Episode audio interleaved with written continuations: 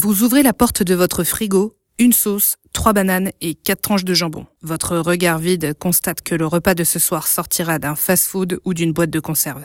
Mais vous auriez peut-être pu faire un plat improbable avec ces restes, grâce au food pairing. Comment?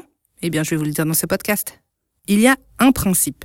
Des ingrédients qui ont une composition chimique proche vont bien aller ensemble. Aussi éloignés soient-ils sur le papier ou à la vue, certains aliments sont faits des mêmes molécules. Lorsqu'ils sont cuisinés ensemble, le mélange des saveurs fonctionne et crée un goût surprenant et harmonieux. La fraise se marie très bien avec le parmesan, la banane peut être associée au persil, l'huître s'accorde avec la pastèque. Bref, en cuisine, on n'a jamais vraiment fait le tour et il existe comme ça des milliers de combinaisons possibles. On peut s'appuyer aussi sur la science des couleurs de nos aliments. Ils sont déterminés par des flavonoïdes, des pigments naturellement présents dans les fruits, les légumes et les fleurs. C'est pour cela qu'on dit qu'en cuisine, les aliments de la même couleur vont généralement bien ensemble. Tomates et poivrons, carottes et oranges, plus étonnant, boudin noir et chocolat. Bref, vous avez compris la démarche.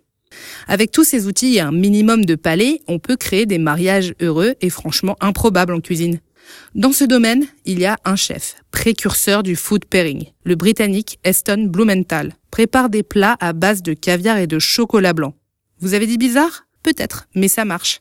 Anne-Sophie Pic, elle, a testé l'association huître, café et bourbon. À Turin, l'une des spécialités, c'est le vitel tonato, ou vitel toné. Ce sont des tranches fines de veau froide, servies avec une sauce à base de thon, souvent agrémentée de capre. Un duo un peu étrange, mais qui fonctionne merveilleusement bien.